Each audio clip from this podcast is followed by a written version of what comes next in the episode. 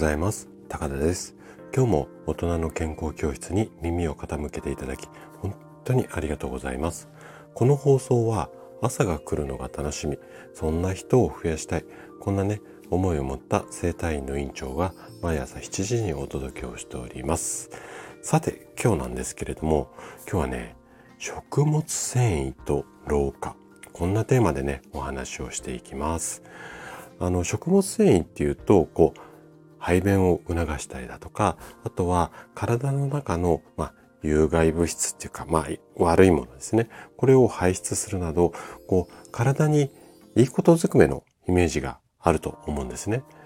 で、現代人ってあえて言い方しますけども、今の人たちっていうのは、まあ、この食物繊維が不足気味の方も多くて、私もね、よくこのラジオの中でも食物繊維をしっかりとりましょうっていうお話をしています。なんですが、こっからがね、今日ちょっと、あのー、まあ、変わった切り口っていうか、ちょっと気をつけてほしいとこなんですけども、食物繊維っていうのは、この摂取方法を間違えてしまうと大きなリスクになる場合もあるんです。で今日はねこの食物繊維を取りすぎてしまうことについてのリスクをいろいろとお話をしていきます。ぜひね、最後まで楽しんで聞いていただけると嬉しいです。じゃあ、早速本題の方に入っていきましょう。でまず食物繊維が豊富な食品って言えば何ですか？っていうとあなたはどんな食品を思い浮かべますかね？まああの代表的なところではお芋の類とかあとまあ穀物類なんかも結構多かったりしますよね。あとはお豆の類。あとまあ根菜類っていうまあこの辺が大体イメージされる食品かなというふうに思います。でこうした食品をよく食べて食物繊維をしっかりとりましょう。こう考える人の中にはね、食物繊維って取れば取るほどいいというふうに思っている方っていうのがすごくこう多いんですよ。で、患者さんとお話ししていても、もう取れば取った分だけなんか胃腸にいいみたいにおっしゃる方もいらっしゃるんですが、この考えはね、ちょっとね、危険なんですね。で食物繊維っていうのは取りすぎても栄養にならなくて便となります。これは事実なんですけれどもじゃあ大量にとってもいいかって言ったらそんなことなくって取りすぎてしまうとこんなリスクがあります。どんなことかっていうとまずね一つ目腸を刺激しすぎるんです。これ症状で言うとね、下痢になりやすくなったりします。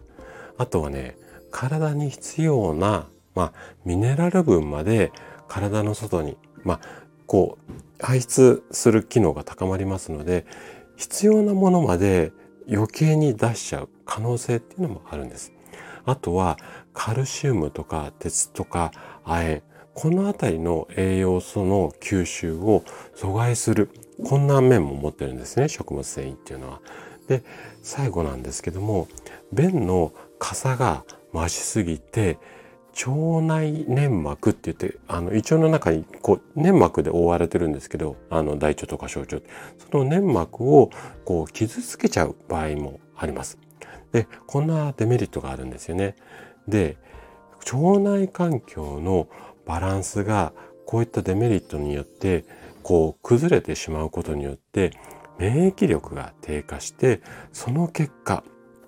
老化を早めている。こんな事例もね医学的にはねかなり多く紹介されています。